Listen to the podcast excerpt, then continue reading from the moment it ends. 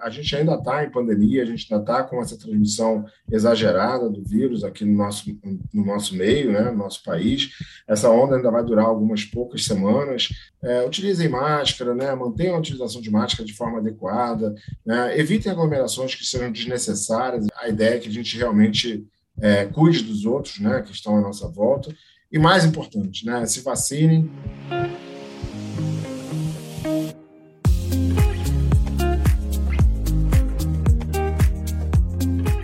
Bom dia, boa tarde, boa noite, bem-vindo 2022. Saúde, caro colega. Seja bem-vindo ao SBA Podcast, o podcast da Sociedade Brasileira de Anestesiologia. Eu sou Pablo Guzmán, médico anestesiologista e podcaster do Medicina do Conhecimento. O ano que começa com a nova diretoria da SBA e vem cheio de grandes desafios. O SBA Podcast continua com você, trazendo informações, dicas, entrevistas e novidades de forma clara, simples e objetiva, promovendo a saúde ocupacional, valorizando a nossa defesa profissional e aprimorando a qualidade e segurança da medicina perioperatória aos colegas anestesiologistas de todo o Brasil e de várias partes do mundo.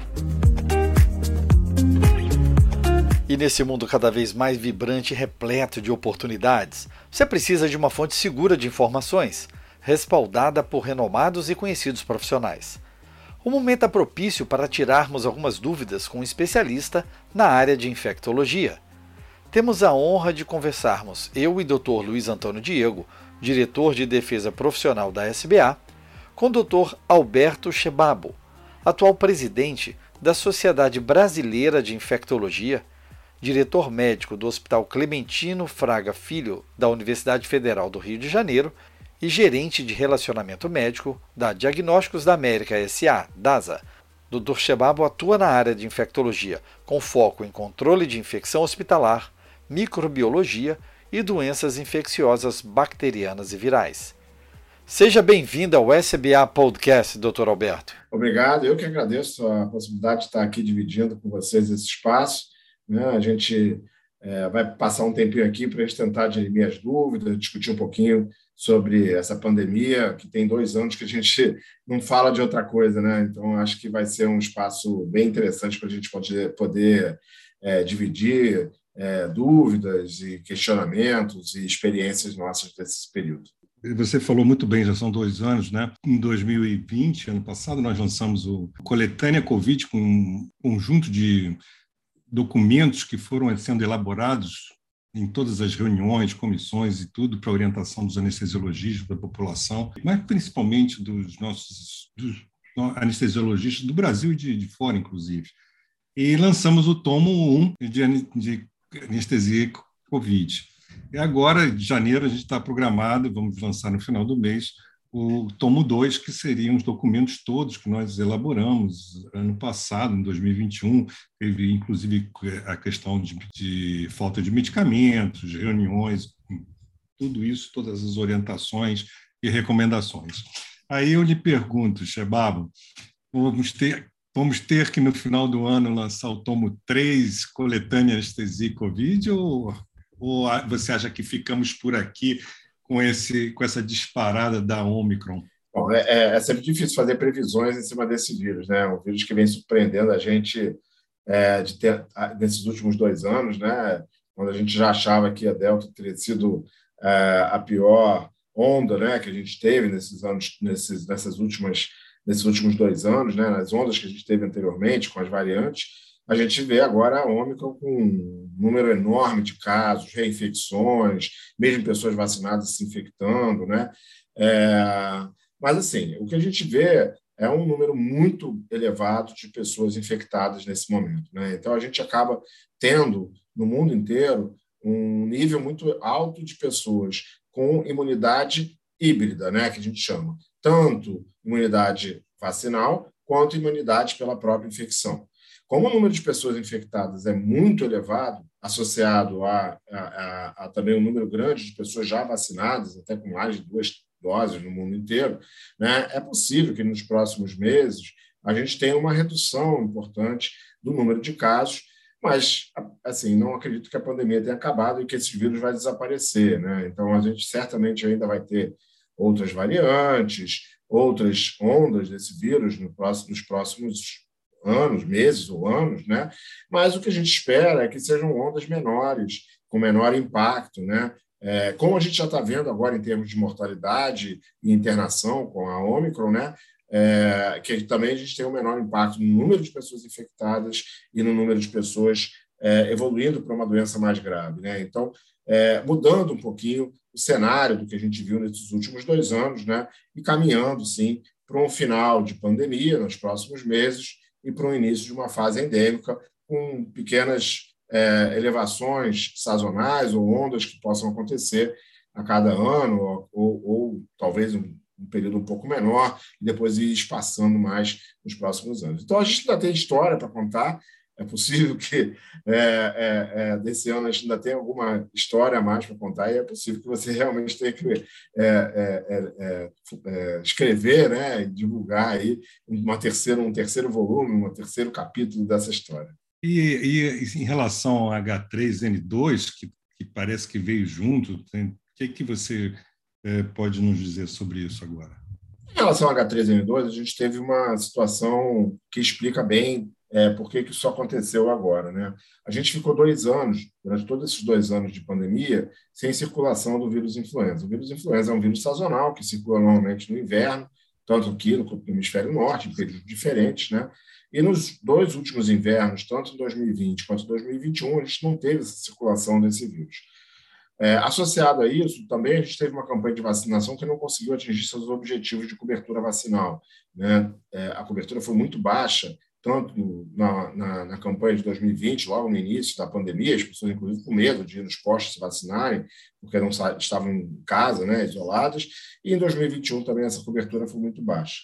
A gente sabe que a, a imunidade, é, tanto causada pela infecção natural quanto pela vacina, ela tem uma durabilidade muito baixa para a influenza, normalmente em torno de seis a oito meses. É, ou seja, dois anos sem circulação e uma baixa cobertura vacinal levaram a uma baixíssima imunidade é, na população brasileira, né? e, e, a introdução desse vírus, né, H3N2, a partir da circulação dele no hemisfério norte, provavelmente trazida por alguém, né, é, alguém que veio do, do, do, é, do, Brasil, que foi viajar e voltou infectado, ou mesmo um turista que tenha vindo para o Rio de Janeiro, e a, a, gente sabe que a epidemia ela começou aqui no Rio de Janeiro, né, em novembro, no final de novembro de, do ano passado, encontrou uma população altamente suscetível, né? Então, e, e uma população que já estava baixando as suas guardas em relação às medidas restritivas, né? A gente estava num período de baixíssima é, circulação da Covid, então as pessoas já fazendo confraternizações, reduzindo até a questão do uso de máscaras, saindo mais, aglomerações acontecendo, as empresas já retornando suas atividades presenciais, muitas delas, né? E isso fez com que o cenário fosse perfeito para a disseminação é, rápida desse vírus. Né? Então, baixa imunidade, introdução de um vírus novo né? e é, é, a população diminuindo sua proteção, né? fazendo com que o vírus tivesse essa disseminação muito rápida. Isso aconteceu no Rio de Janeiro e, obviamente, a partir do Rio de Janeiro se espalhou para todo o Brasil. Né? O Rio de Janeiro teve essa epidemia acontecendo no finalzinho de novembro, durante o mês de, uma boa parte do mês de dezembro, e os outros estados, né? É, a epidemia se iniciando um pouco depois, no, é, no início, no, mais ou menos do meio de dezembro até agora janeiro, já agora também caindo é, nos outros estados, com a, e, e, principalmente também com a subida da Ômicron, né? isso ainda é, mascarando um pouco também esses quadros de influenza nesses outros estados. Em relação, é, nós, é, no nosso país, nesse continente, grande continente chamado Brasil, nós tivemos agora é, Covid e a influenza como os atores principais das discussões, mas também é, recebemos continuamente as endemias como dengue, chikungunya. Como que ficou essa relação dessas endemias que até alguns anos atrás eram é, estavam muito mais presentes nos nossos atendimentos é, primários de saúde, nos, nos prontos socorros também? É, essa é uma preocupação que a gente tem, né? A gente sabe que já tem algum tempo que a gente não tem um surto, uma epidemia de dengue ou de chikungunya aqui no Brasil, né? A gente sabe da, da característica também é, transitória, né? Assim, dessas epidemias. Você tem normalmente períodos, intervalos de quatro, cinco anos entre é, as, as epidemias né, de, de dengue e outros chikungunya, essas arboviroses de uma forma geral, né, é, às vezes até um pouco mais, sete, oito anos, mas elas são cíclicas, né? E como a gente já tem bastante tempo do, do último, da última epidemia, do último surto, né, do, do, último aumento de casos aqui no Brasil, é esperado que esse ano e o próximo sejam anos com um aumento de casos de, dessas, dessas doenças, né? tanto da dengue quanto da, da chikungunya, até porque muitas das ações de controle do vetor, né, do Aedes aegypti, foram paralisadas nesse período. É, a gente teve uma, um, ano de 2020, por exemplo, que muitas pessoas ficaram dentro de casa, a gente teve até um controle maior dentro da própria casa, as pessoas passaram a ver né, mais é, o, o, seu ambiente né, doméstico, tal, em termos de cuidado, tal. Mas agora, já 2021 e esse ano, a gente volta àquelas atividades que a gente tem no dia a dia e a, a, a vigilância sobre esses pontos né, de, de, de reprodução do Aedes aegypti pode realmente diminuir e vai e certamente diminuiu, e sem a presença dos agentes de saúde, isso tende a, a, a ficar incontrolável. Né? E a gente é, é, possível que a gente realmente tenha surtos. A gente já tem, na realidade, relatos de aumento de casos em alguns estados, né? É, região centro-oeste, região norte, a gente já vê relatos de casos aumentando de dengue, de chikungunya, de notificação, e isso certamente vai se espalhar pelo país nos próximos meses, e certamente no ano que vem a gente vai ter uma epidemia nos próximos anos, ano que vem ou daqui a dois anos, né? A tendência é sempre é, quando a gente começa a ter aumento, os anos indo piorando, né? Até chegar no, numa epidemia de grande de grande monta, como a gente já viu algumas vezes, né? E depois de novo cair num, num, num período silencioso de baixo número de casos até que a gente volte a ter uma população altamente suscetível e novamente esses aumentos de casos. Então é possível que nos próximos meses e principalmente nos próximos anos a gente tenha realmente surtos de, de chikungunya e de dengue, principalmente, né, que são as duas principais arboviroses, acontecendo em outros estados, e vários estados aqui no nosso país. O, o é uma pergunta, voltando a, a Omicron, é, por que, que essa diferença nos Estados Unidos ela tem sido um pouco mais é, grave é, tem tido mais internações? Como, como se explica isso? É vacinação? A gente tem duas grandes diferenças em relação aos Estados Unidos. Né? Um é que a Omicron surgiu para a gente aqui no Brasil num momento de baixíssima circulação é, da Delta, que era a variante predominante é, até a presença, até a, a, descoberta, a presença da Omicron. Né? Então, a gente, a gente é, iniciou a nossa onda com a Omicron. Né? Enquanto que os países do hemisfério norte estavam no inverno, né, é, já estavam notando um aumento e um, um, um, pico importante causado pela Delta. Né? E a Omicron veio é, no meio dessa, dessa, desse pico, substituindo gradativamente, e rapidamente, gradativamente, mas rapidamente, é, a Delta como a cepa predominante. Então, muitas das internações que a gente vê nos países do hemisfério norte, não só nos Estados Unidos quanto na Europa, né, ainda são reflexos da onda da Delta. É claro que a Ômicron também é, pode levar a internações, mas a gente já está vendo né, que muitos, é, a, a, Delta tem uma capacidade, um potencial de gerar casos graves, principalmente pneumonia, muito superior à da Ômicron. Né? Então, uma das questões é essa, né? Então você tem ali essa essa essa substituição é, de delta por ômicron ainda num tempo com as duas circulando, gerando muitas das internações provavelmente pela delta e não pela ômicron, é, levando a esse aumento.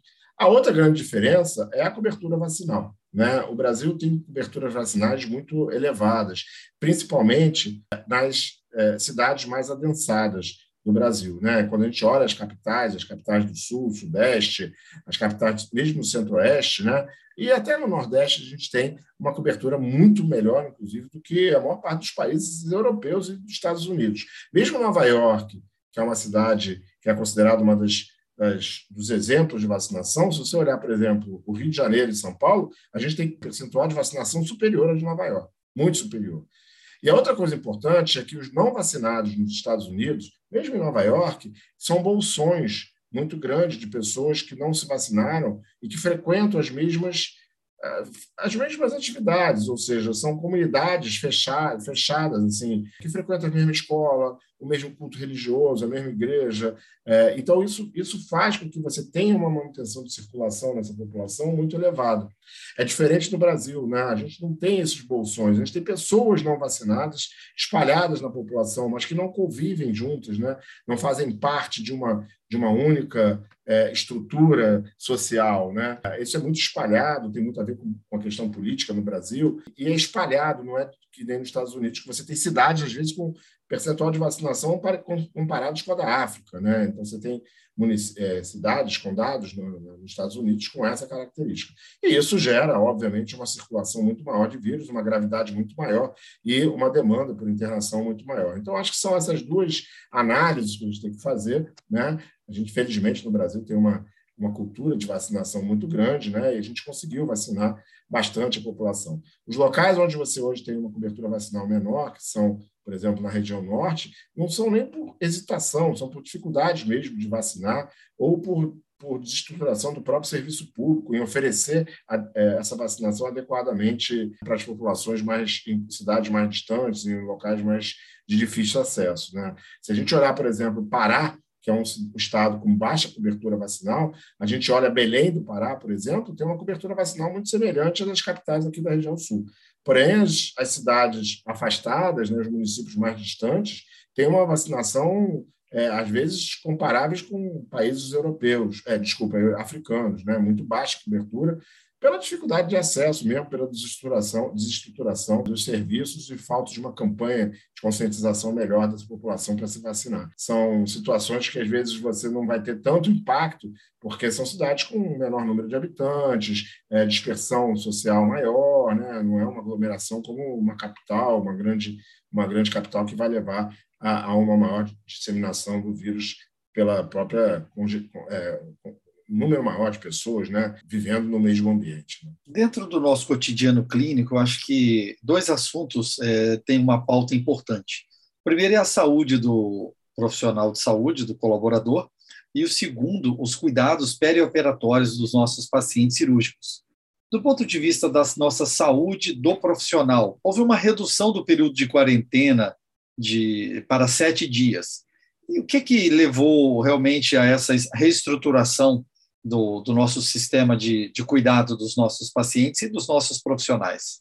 Porque nós estamos sentindo atualmente já é, o problema da associação da, é, da influenza e da nova é, variante, um afastamento de muitos profissionais, alguns centros cirúrgicos realmente com carga reduzida, o pronto-socorro cada vez mais cheio pelos pacientes e a nossa equipe interna né, desfalcada. O que, que a gente pode levar considerando essa redução? Quanto isso vai impactar para a gente no nosso dia a dia? É, essa é uma grande preocupação da Omicron, né? É, muito menos até no número de pessoas internadas, mas no número de pessoas afetadas pela doença e afastadas das suas atividades, inclusive nós, profissionais de saúde. Né? É, e isso tem levado todos os países do mundo a revisar e a rever esse tempo de afastamento, principalmente pelo fato de que a maior parte dessa população de profissional de saúde já está vacinada, né? E é, evoluindo com doenças muito leves, na grande maioria das vezes, ou às vezes até assintomáticos, né? Então, quadros que você só tem é, a detecção de um exame positivo sem que haja nenhum tipo de sintoma, ou então sintomas que duram um, dois ou três dias no máximo e depois a pessoa está ótima. Você manter essa pessoa num cenário desse, de falta de profissional, né, dez dias afastada por uma, uma, uma doença que causa três, dois ou três dias de sintomas e, e sintomas muito leves, um tempo muito grande, um prejuízo muito grande.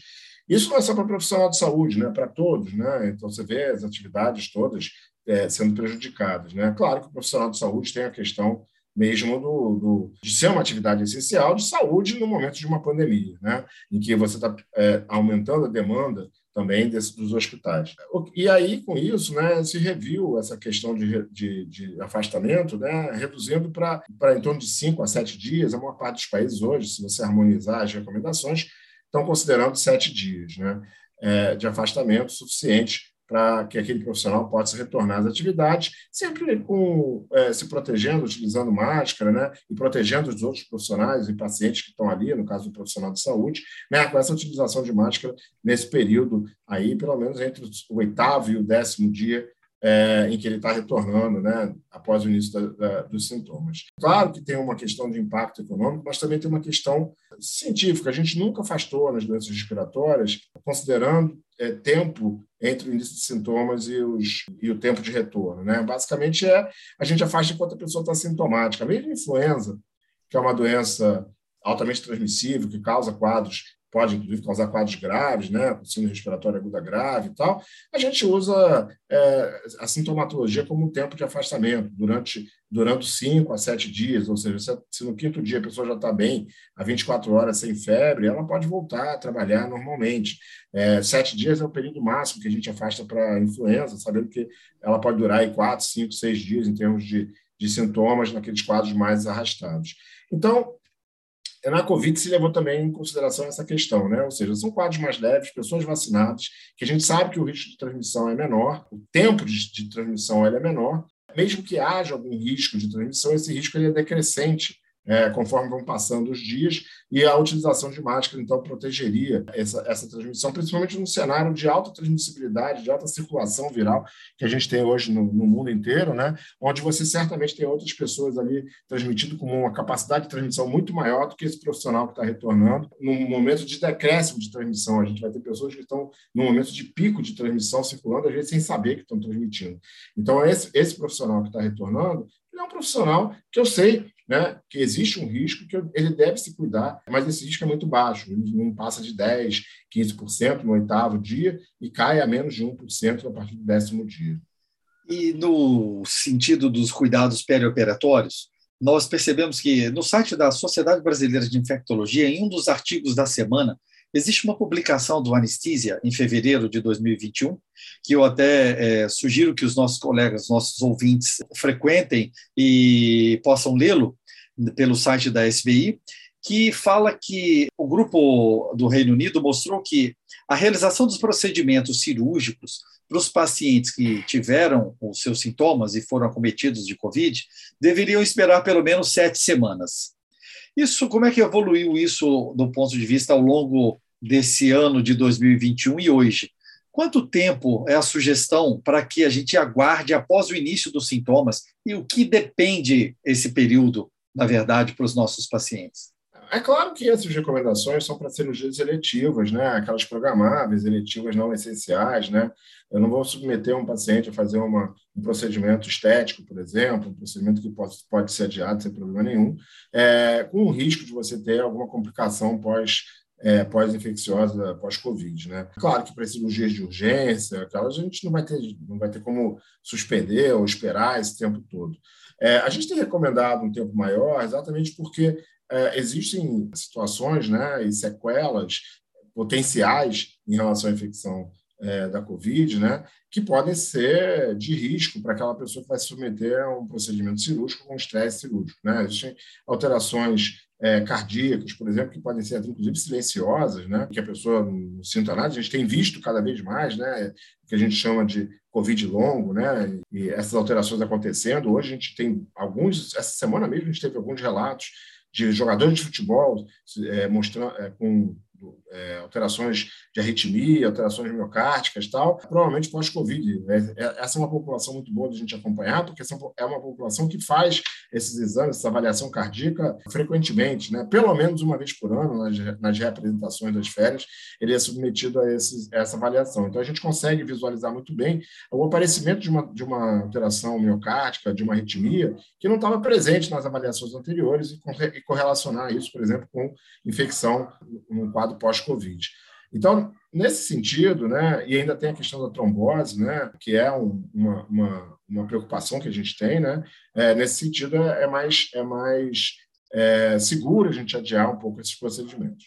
Em relação à Ômicron, a gente ainda não tem muitos dados. Né, a, a, a, essa variante é uma variante nova, uma doença que tem se mostrado com uma apresentação um pouco diferente, mas o que a gente já vê é, por exemplo, um risco maior um risco igual, na realidade, igual às outras variantes em, em, relação à trombose. O risco trombótico ele não se modificou muito com a variante Ômicron em relação às variantes anteriores. A, Ômicron ainda tem um potencial de causar trombose elevado. A gente ainda não tem nenhuma, nenhuma variação em relação ao risco cardiovascular, é, e principalmente ao risco cardíaco. A única coisa que a gente vê é um risco muito menor de doença pulmonar, de pneumonia, né, com a variante Ômicron. Mas no caso do pós-operatório, né, é, do, é, do risco pós-operatório, pré e pós-operatório, essas, essas avaliações do risco trombótico e do risco cardiovascular, a gente ainda precisa evoluir para a gente poder ter uma avaliação melhor se esse risco tá, é menor ou maior, é, para poder mudar as nossas orientações. Por enquanto, continuam valendo as orientações que a gente tinha para as variantes anteriores. Em relação à vacina, os nossos pacientes agora, os nossos profissionais de saúde já recebemos já há algum tempo, inclusive a terceira dose, a dose de reforço, e os nossos pacientes continuam recebendo agora.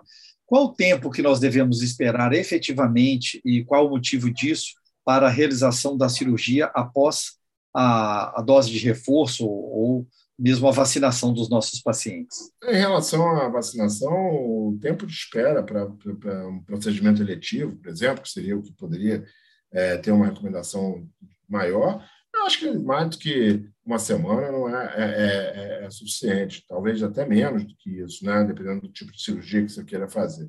É, a gente não tem nenhuma recomendação, mesmo até por exemplo, transfusão de sangue, né, numa paciente, numa, numa pessoa, uma pessoa vacinada doar sangue, né, a gente tem recomendado uma espera de no máximo uma semana, ela já pode doar, e eu não vejo muita diferença em relação a, a questão de um procedimento cirúrgico, uma vez que a gente já sabe que as vacinas são muito, é, muito seguras, né, com muito poucos eventos adversos. Esses eventos adversos, quando acontecem, acontecem ou logo após a vacinação, e os eventos mais tardios eles acontecem no máximo uma semana depois dez dias no máximo, mas principalmente na primeira semana após a aplicação da vacina, são raríssimos, né? São raríssimos esses eventos tardios, e quando acontece, acontece aí no final dessa primeira semana.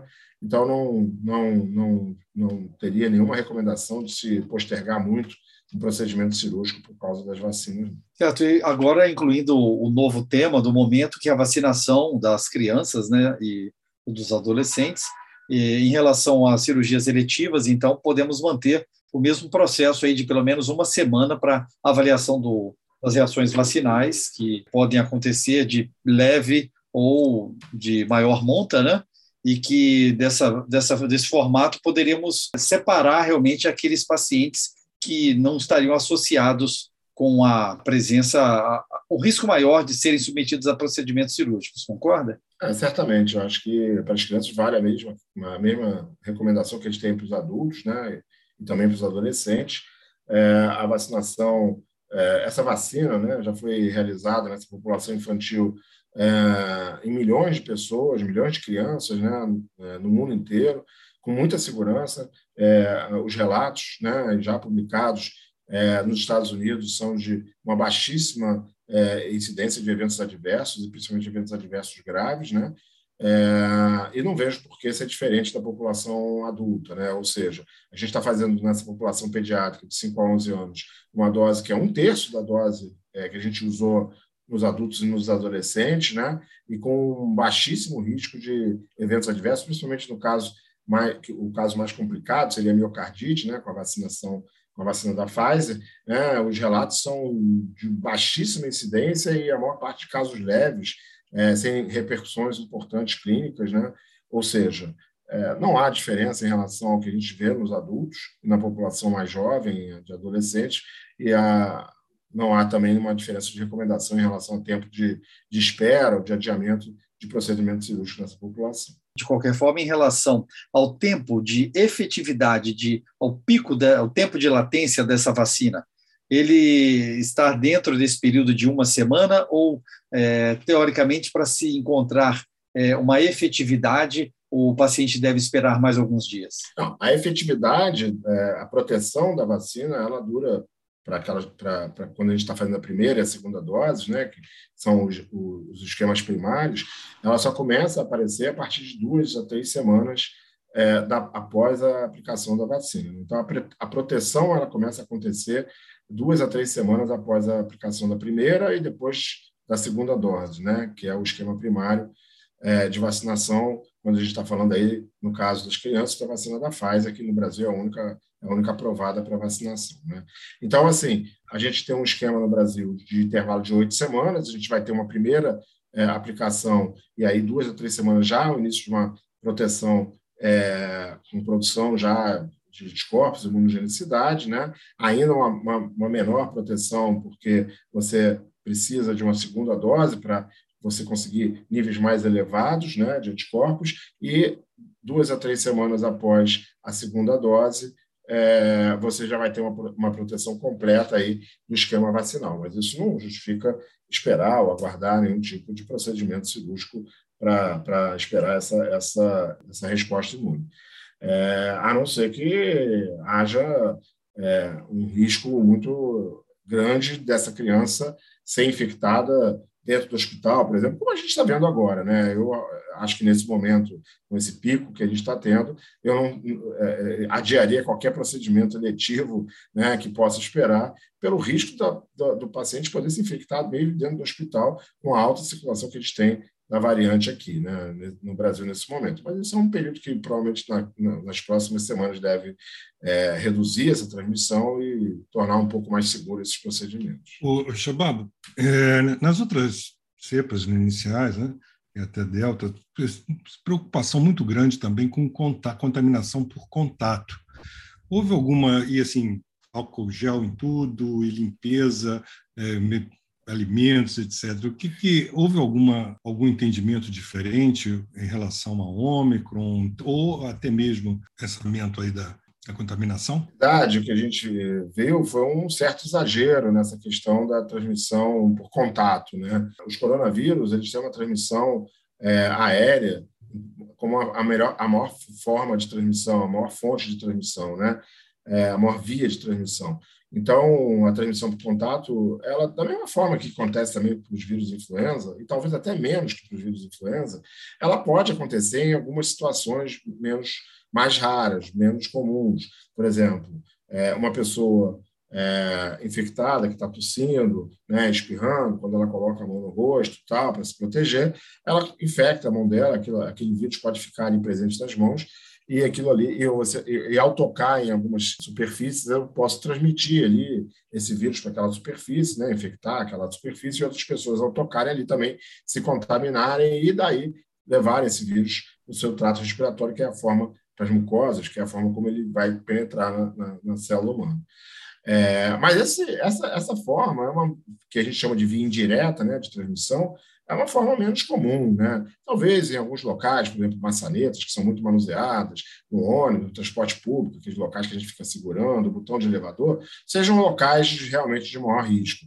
Mas essa, esse exagero de tirar o sapato é, para entrar em casa, tirar a roupa todo lado de fora, é, fazer desinfecção de, de, de compras de mercado, isso aí não tem nenhum impacto na transmissão é, viral, né? A transmissão ela é aérea. Eu vejo as pessoas se preocupando em, em, em desinfetar é, latinha e garrafa de refrigerante, usando, esquecendo de usar a máscara, né? Ou então botando a máscara na boca e não, não tampando o nariz, onde aí sim o risco de transmissão é muito mais alto. Mesmo no supermercado, eu vejo muitas pessoas circulando é, com a máscara mal mal colocada, ou então com máscaras de pano que não oferecem nenhuma proteção adequada, né?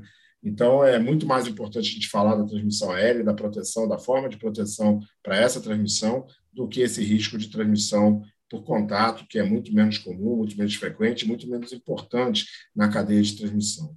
É, é, não há muita diferença em relação ao Ômicron, até porque a gente não tem muito dado ainda, mas por ser um coronavírus, né, a forma de transmissão de todas as variantes é sempre a mesma, né, por via aérea e em algumas situações até é, por aerossol, né, a gente tem visto isso, e a Ômicron é uma, uma, uma variante muito transmissível, precisa de uma carga viral muito menor para que uma pessoa se infecte, né, e isso piora ainda mais essa chance de transmissão é, respiratória, né, porque qualquer pessoa, eliminando esses vírus é, no ambiente, pode estar infectando, mesmo que seja uma carga, uma, uma, um inóculo muito menor, uma pessoa que esteja ali desprotegida naquele momento.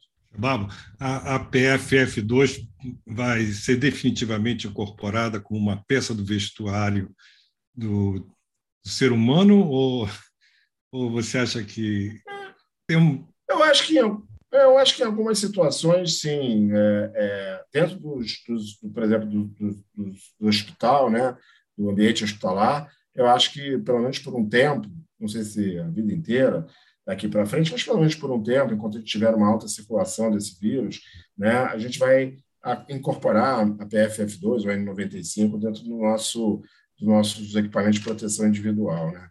É, não acredito, sinceramente, que máscaras serão é, necessárias para a população em geral durante muito, é, nos próximos é, anos, né? É possível que ainda nos próximos meses, tal, a gente ainda tem uma circulação importante, mas aos poucos a gente vai se adaptando também a essa circulação, o próprio vírus vai se adaptar, né? Como eu falei, a gente vai ter ondas de sazonalidade, provavelmente durante essas ondas a gente vai voltar a recomendar que as pessoas se protejam com máscara, principalmente aquelas mais frágeis, mas nos períodos de baixa circulação, em que a gente vai ter, é pouco provável que a gente recomende que as pessoas mantenham a utilização de máscara mesmo em ambientes fechados. É claro que aqueles que estejam sintomáticos respiratórios deveriam sempre usar máscara. Essa era uma recomendação que já existia antes, que poucas pessoas faziam, né? Os orientais faziam muito isso, mas a gente aqui no mundo ocidental pouco fazia. Talvez isso seja uma, uma recomendação que a gente deveria, uma recomendação não, porque essa já é uma recomendação, mas uma, um hábito que a gente deveria manter, né? É, como até uma forma de respeito com os demais.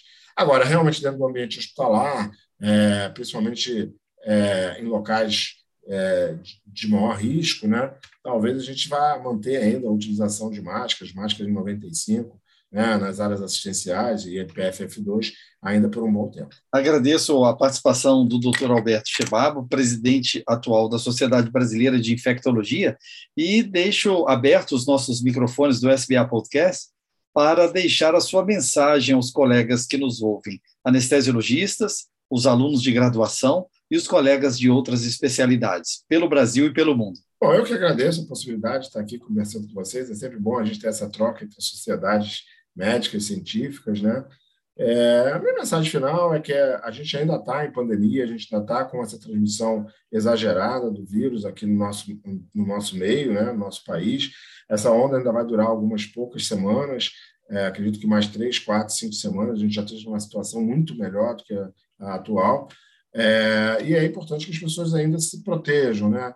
É, utilizem máscara, né? mantenham a utilização de máscara de forma adequada, né? evitem aglomerações que sejam desnecessárias. A gente não está falando da pessoa ficar trancada dentro de casa, mas evitar em locais de alta aglomeração, onde não há necessidade. Né? Evitem marcar festas nesse momento, ir a um show né? com um número muito grande de pessoas, porque é, o risco de transmissão ali é muito elevado, há uma circulação muito grande do, do vírus nesse momento, né? E, e, mesmo que você seja uma pessoa de baixo risco, né, você pode estar transmitindo esse vírus para outras pessoas que podem ser de risco maior de complicação, principalmente aqueles mais frágeis, né? E a ideia é que a gente realmente é, cuide dos outros, né, que estão à nossa volta. E mais importante, né, se vacinem, não deixem de fazer as doses de reforço, né, quando elas estiverem no momento correto, né? Então, todo mundo que já tem mais de quatro meses da segunda dose já deve fazer a sua dose de reforço, se tiver mais de 18 anos. Né? Não deixe de se vacinar, a dose de reforço é muito importante para reduzir esse risco de casos graves. A, a vacina ela tem uma capacidade de proteção, mas depois de quatro meses a gente já vê uma queda dessa dessa proteção, né? E é por isso é muito importante que a gente reforce né, nosso sistema imune, relembre o nosso sistema imune com uma, com uma dose de reforço, para que essa produção de anticorpos volte a aumentar e volte a manter um nível de proteção elevado, principalmente nesse momento de alta circulação da onda. Obrigado, Shababo, muito obrigado pela sua colaboração. Valeu, pessoal. Obrigado, boa noite. Tchau. Obrigado a você também, ouvinte, que esteve conosco nesse SBA Podcast. Ative a sua notificação para ser informado quando o novo podcast for publicado. Estamos no SoundCloud, Spotify, Deezer, Apple e Google Podcast. Deixe seu like, seu joia e compartilhe com seus contatos. Escute também o SBA Podcast direto no site oficial da Sociedade Brasileira de Anestesiologia, sbahq.org. Essa é uma parceria da Sociedade Brasileira de Anestesiologia e o Medicina do Conhecimento. Afinal, compartilhar é multiplicar.